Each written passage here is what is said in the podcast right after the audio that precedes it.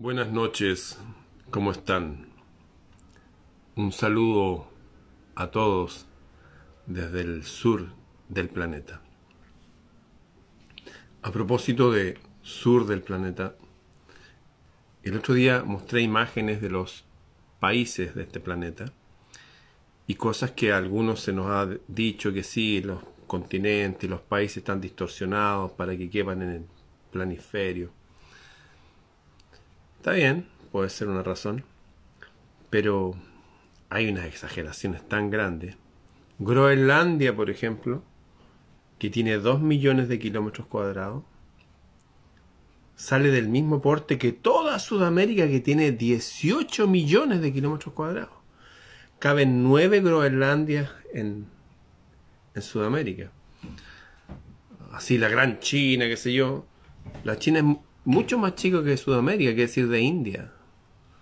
Sudamérica es muy grande, hay países potentes.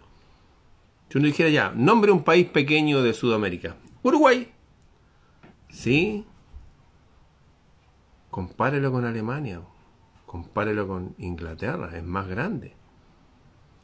Curiosamente, eh, un, cuando se inventó la, la radio, tuvieron que ponerse antenas para poder transmitir, haciéndolas rebotar. Nos decían que había una ionósfera, un lugar que donde rebotaban. La verdad es que hay una cúpula, no sé de qué material, de qué sustancia, donde se hacían rebotar las ondas de radio y así uno podía escuchar radio, no sé, de Berlín, aquí en los años 70, 80, o aquí un chileno transmitiendo y escuchándose, qué sé yo, en Japón, rebotando en, esta, en este algo que hay sobre el cielo. Estoy hablando de la onda corta, de la radio. Bueno, resulta que la CBS sacó en el siglo pasado, CBS es la, una transmisora de radio, sacó una escuela del aire que ellos le iban a enseñar, iban a llevar educación a la gente, por lo tanto necesitaban poner antenas, decían, usted que se vive en Sudán, en Sudáfrica, en el Congo, mire, nosotros le vamos a hacer clase a sus niños, solamente permítanos poner una antena. Y pusieron antenas en todo el mundo con este proyecto supuestamente de que iban a hacer clase. Y la verdad es que esas antenas se usaban y se usan para triangulación, para posicionar gente, objetos, se usan en guerra. De hecho, tengo aquí el, el plano, el mapa que usaba la CBS con su famoso eh, Escuela del Aire. Y aquí ellos usan un mapa en que Groenlandia efectivamente sale del tamaño que es. Y Sudamérica sale del tamaño que es. Ahí se ve, por ejemplo, Uruguay y se pone al lado de, de Inglaterra y es mucho más grande que Inglaterra y Escocia juntos. ¿Quieren verlo? Este es el mapa que usaba la CBS entonces para poner sus antenas, para poder eh, triangular y poder diagramar el planeta. Y usaban este mapa. Acá pueden ver Miren, ahí, ahí está Groenlandia. Eso que está ahí naranjito, ahí está Sudamérica. Y si se fijan, Australia queda al otro lado. Aquí los portes son muy similares a la realidad. Para saber cuáles son los portes hay que ver la, la superficie en millones de kilómetros cuadrados. Este es el mapa entonces de la Escuela del Aire. Abajo está Sudamérica. Pueden seguir Norteamérica y ahí ven Groenlandia que lo ponen como como algo tan grande como Sudamérica y es algo pequeñísimo. ¿Mm? Ese es el mapa de la CBS. Curiosamente, hubo un mapa que se usó en la guerra para navegar por agua, pero también para navegar por tierra y ciertamente para navegar por aire. Con este mapa se pueden calcular los solsticios y los equinoccios y uno puede calcular cualquier latitud y longitud y curiosamente es igual al mapa de la CBS También se ve Groenlandia muy pequeñito ahí arriba. Groenlandia efectivamente es como la novena parte de Sudamérica que está ahí grande y Australia al otro lado. Estos mapas son exactos para radiofonía, para saber dónde es que tirar a rebotar las ondas. Son exactos para viajar por tierra, por aire y por agua. Curiosamente estos mismos mapas, sin diferenciar países, son los que se usan para la ONU. Ahí está el mapa de la ONU. Ahí pueden ver Sudamérica que está acá. Que es mucho más grande de lo que la gente imagina. Es el mapa de la ONU. Pero también el mapa de la Organización de Aviación Internacional es ese. También usan el mismo mapa. Con Sudamérica del porte que tiene que ser y todo eso pero también la Organización Marítima Internacional usan el mismo mapa. Con Sudamérica grande, Groenlandia chiquitito, y también la Organización Meteorológica Internacional usan todos el mismo mapa. ¿Por qué usan todos el mismo mapa?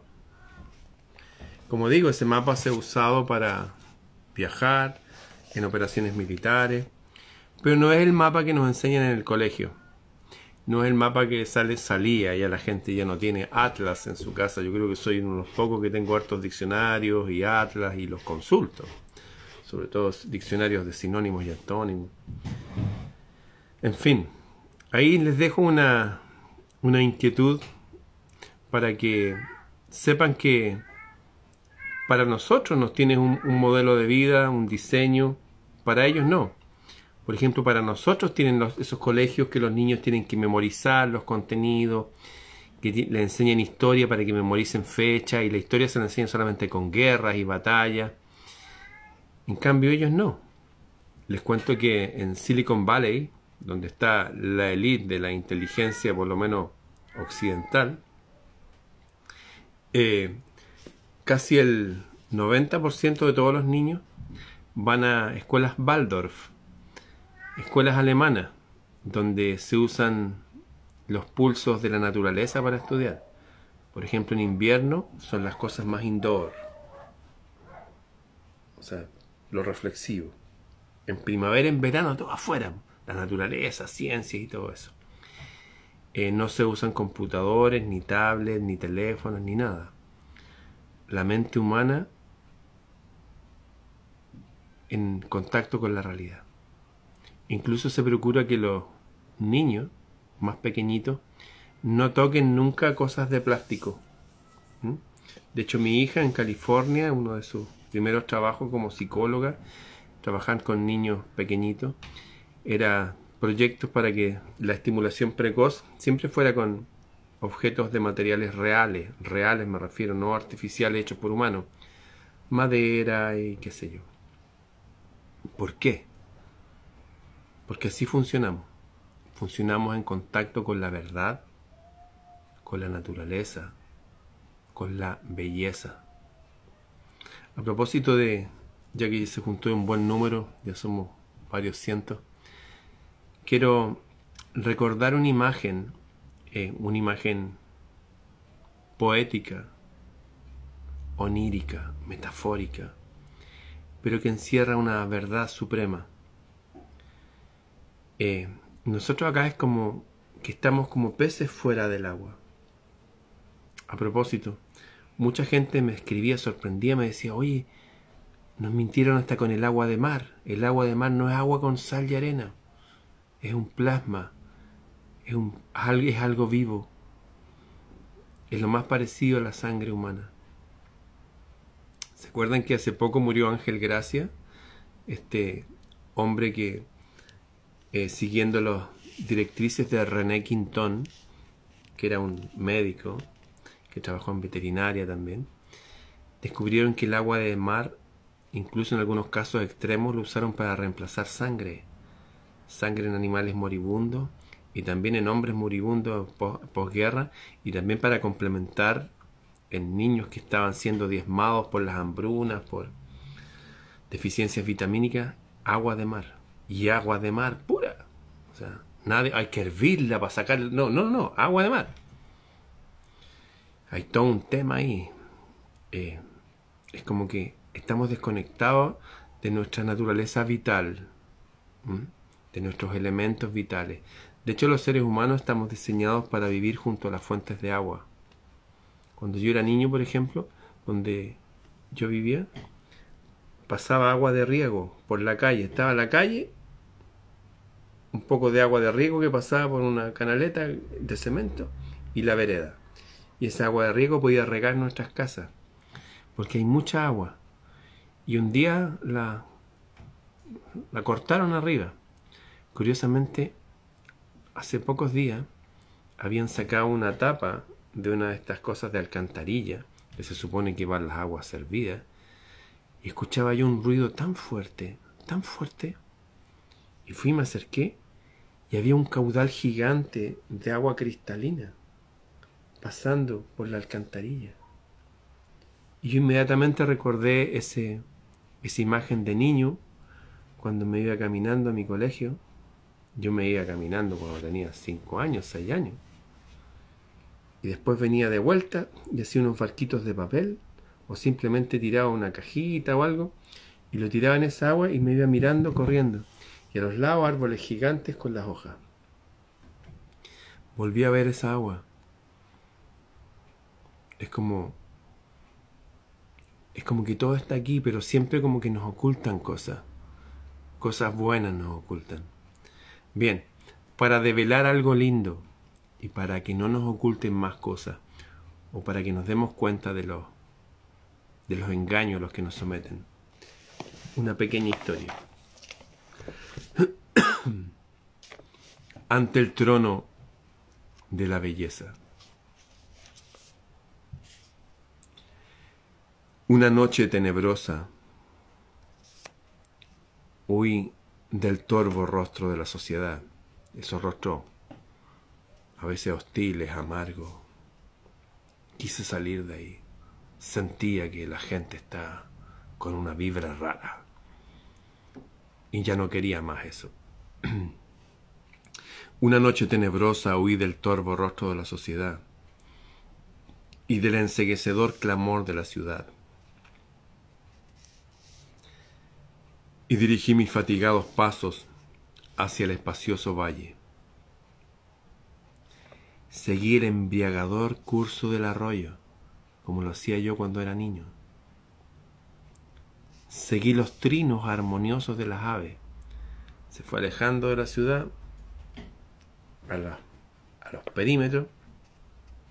Ahí todavía había naturaleza.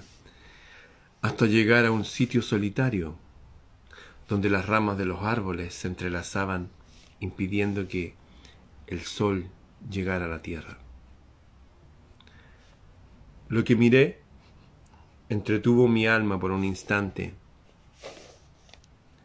mi alma sedienta, que nada había visto hasta ahora, salvo el espejismo de la vida, el lugar de su ternura. Les recuerdo que desde la más remota antigüedad, los griegos, con su famosa alegoría de la caverna, en que los seres humanos son como personas amarradas a una roca y con estas cosas casi de caballo aquí mirando para adelante viendo sombras. Hasta Siddhartha Gautama, que estamos todos durmiendo. Nadie está viendo la realidad. En fin, todos han coincidido en esto. Lo de decir en plural, nuestras almas sedientas que nada habían visto, salvo el espejismo de la vida, el lugar de su ternura, de aquellos detalles que nos maravillan. Yo recuerdo que una vez vi, vi simplemente esto, vi una media esfera de agua brillando en una flor, en una mañana. Y es como que de repente y dije, wow. O me pasó en Argentina, en Pilar. Estaba dando unas conferencias, estuve dando unas conferencias durante tres días. Conferencias en la mañana, en la tarde y a veces en la noche. Conferencias de dos horas. Y cuando terminaba la conferencia, iba rápidamente a mi, a mi cabaña y abría el agua fría. Me ponía ahí. Después me secaba, me ponía la ropa, iba a un lago que estaba ahí. Y el lago tenía un puente. Y voy atravesando el puente y de repente veo que, no sé, vienen unos pájaros, hay un pasto largo, más hay unos caballos. Había un pato ahí. Y de repente el pato que estaba ahí salió y sale a caminar y se pone ahí para que lo mire. Y lo miro y sus patas eran como rosadas, naranjas, fosforescentes. Y se quedó ahí, se dio vuelta como para que lo observara. Y veo que tenía como un gris plata y azul y una mancha aquí. Y veo que hace como así y toda su cabeza era verde esmeralda. Nos quedamos mirándonos con el pato, un pato al atardecer. Y dije, wow. Y lo sentía aquí, eso. Después me di cuenta que la belleza también es un alimento para el alma. La gente que no procura estos momentos ante el trono de la belleza, nunca van a saber lo que están, es estar vivo. Nunca. Lo que vi entretuvo mi alma por un instante. Llegó un lugar, agua, aves. Mi alma sedienta que nada había visto, salvo el espejismo de la vida, el lugar de su ternura. Me hallaba absorto, mirando, meditando, sintiendo. Y mi espíritu surcaba los cielos. Mi espíritu ya estaba liviano ya. Ya había, huido de la ciudad y su vibra y su mal. Ya estaba como levitando. Mi espíritu surcaba los cielos cuando una urí vestida solo con una hoja que cubría su desnudo cuerpo y de una corona de flores sobre sus dorados cabellos. Una urí es como una ninfa de la naturaleza, es como una valquiria de los vikingos, es como una calfumalén de los mapuches. Una mujer con estas características que vive la naturaleza.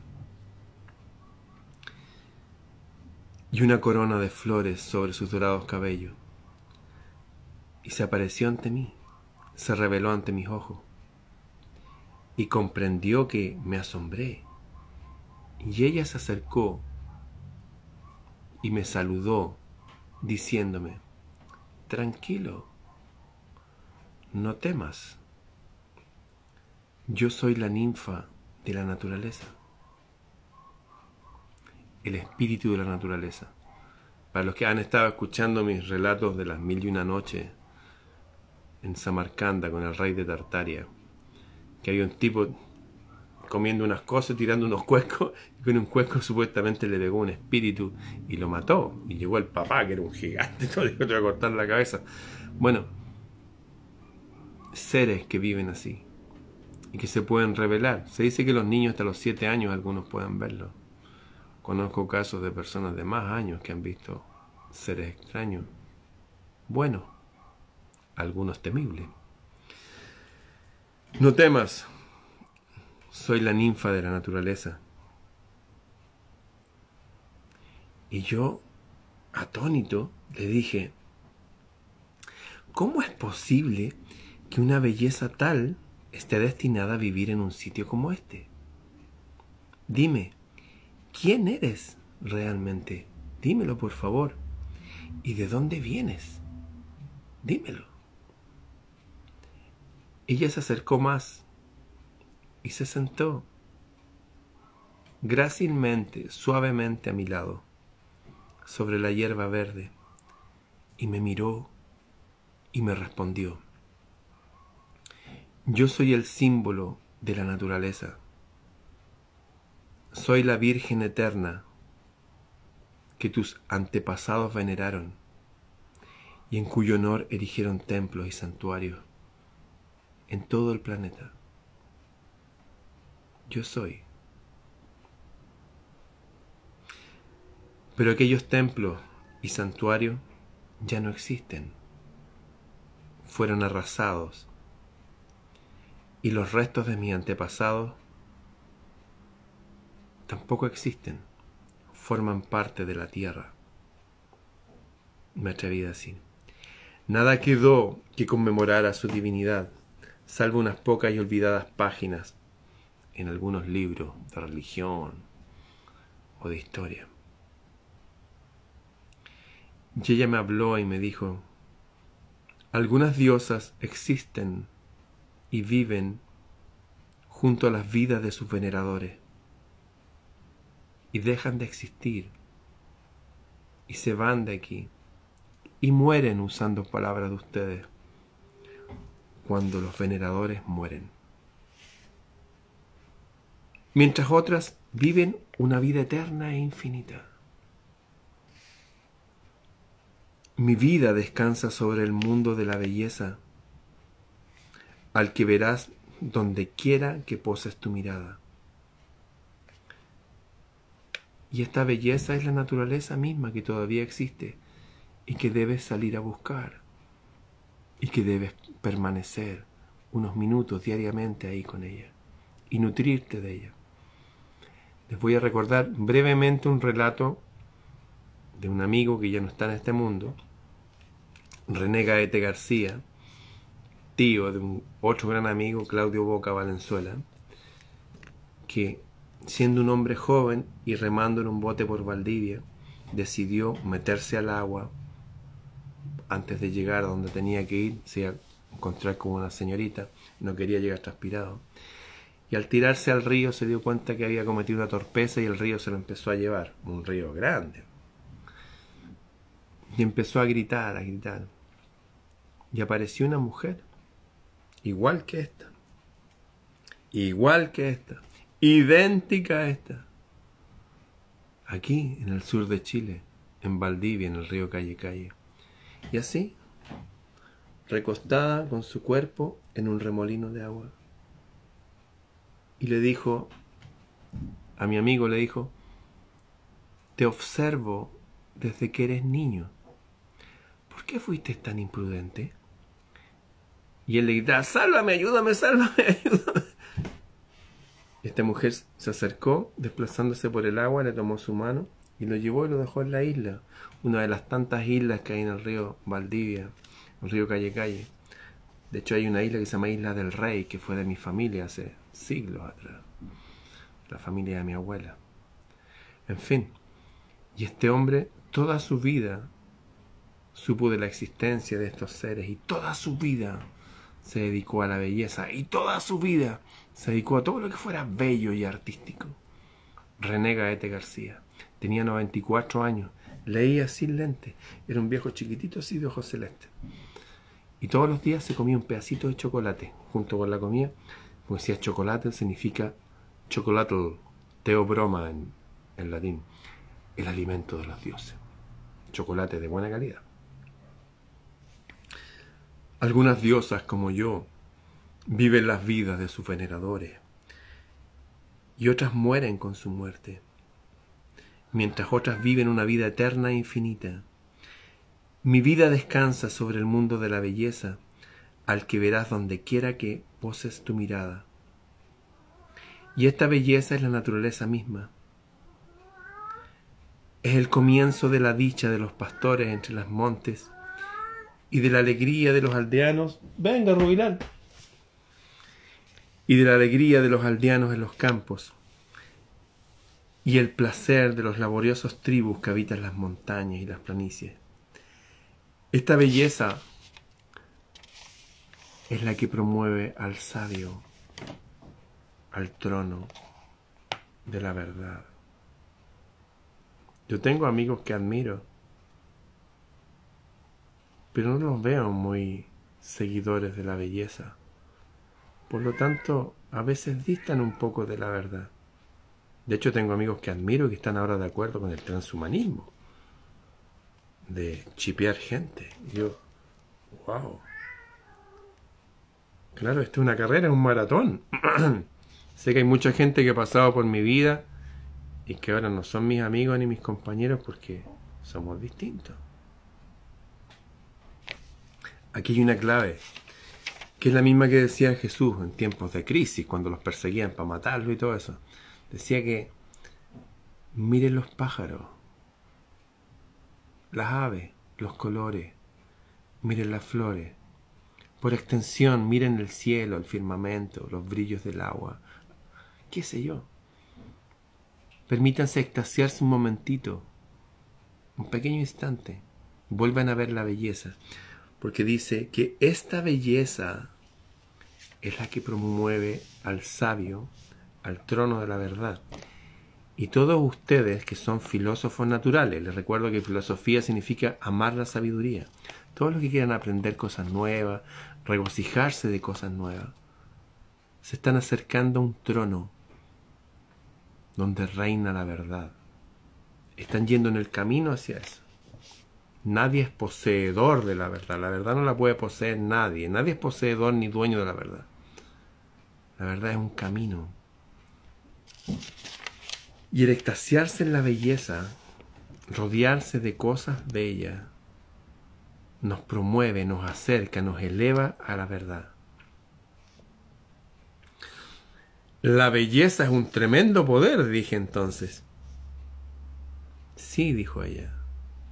Pero los seres humanos tienen miedo a todo, hasta ellos mismos. Le recordé que una vez fui a un lugar maravilloso, naturaleza, y los amigos que me rodeaban no soportaban la belleza, tenían que drogarse, tenían que fumar marihuana, tomar alcohol, no, no soportaban a sí mismos y la naturaleza. Erradamente pensaban que en esos estados así alterados iban a estar más conectados con la naturaleza. Los seres humanos tienen miedo a todo, hasta ellos mismos, me respondió. Temen al cielo. ¿Cuántos han estado mirando? Si, si miran ahora al cielo, en este momento salen cuando termine y van a ver la luna casi llena al lado de Marte. Ahí está el planeta rojo. Temen al cielo, origen de la paz espiritual. Temen a la, a la naturaleza, el cielo del descanso y la quietud. Temen al Dios de los dioses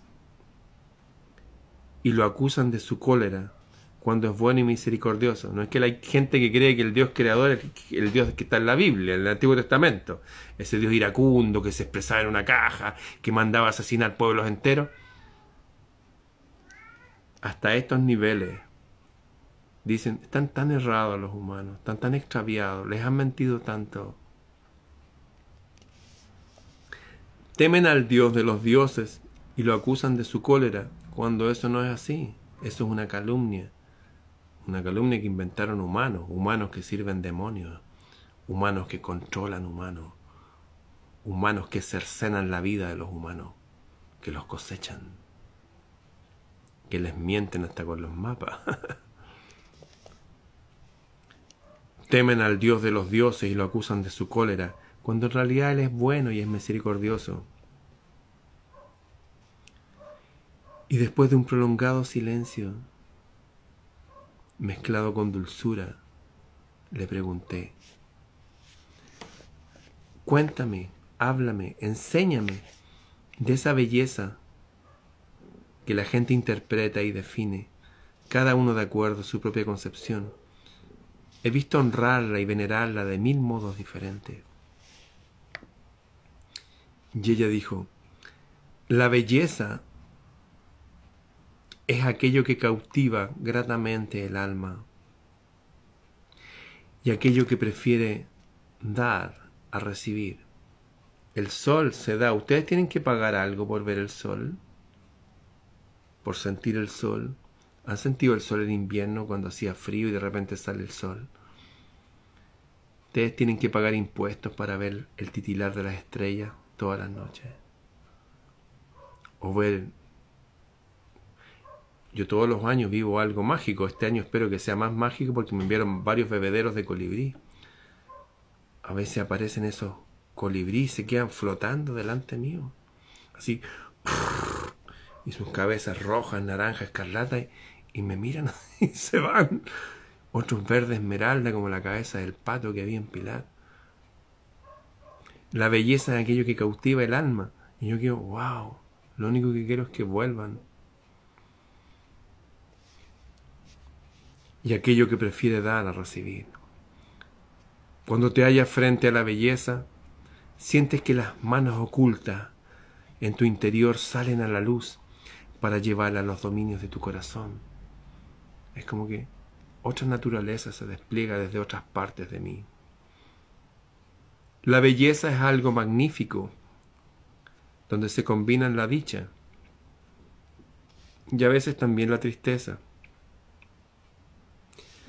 Es lo oculto, a veces también la tristeza porque el contraste con este mundo es violento.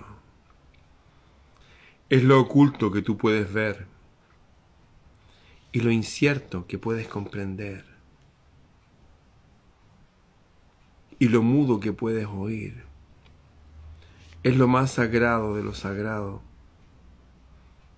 que comienza en ti, donde comienza en nosotros y trasciende mucho nuestra imaginación terrenal.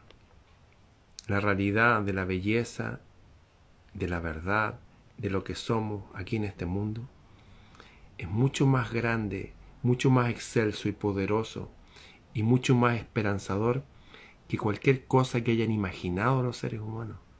La realidad no se puede comprender en palabras. A veces se puede sentir en los momentos de belleza, en estas epifanías. Luego la ninfa de la naturaleza se me acercó y posó su perfumada mano sobre mis ojos. Entonces se empezó a desvanecer de mis ojos y yo me hallé solo en el valle.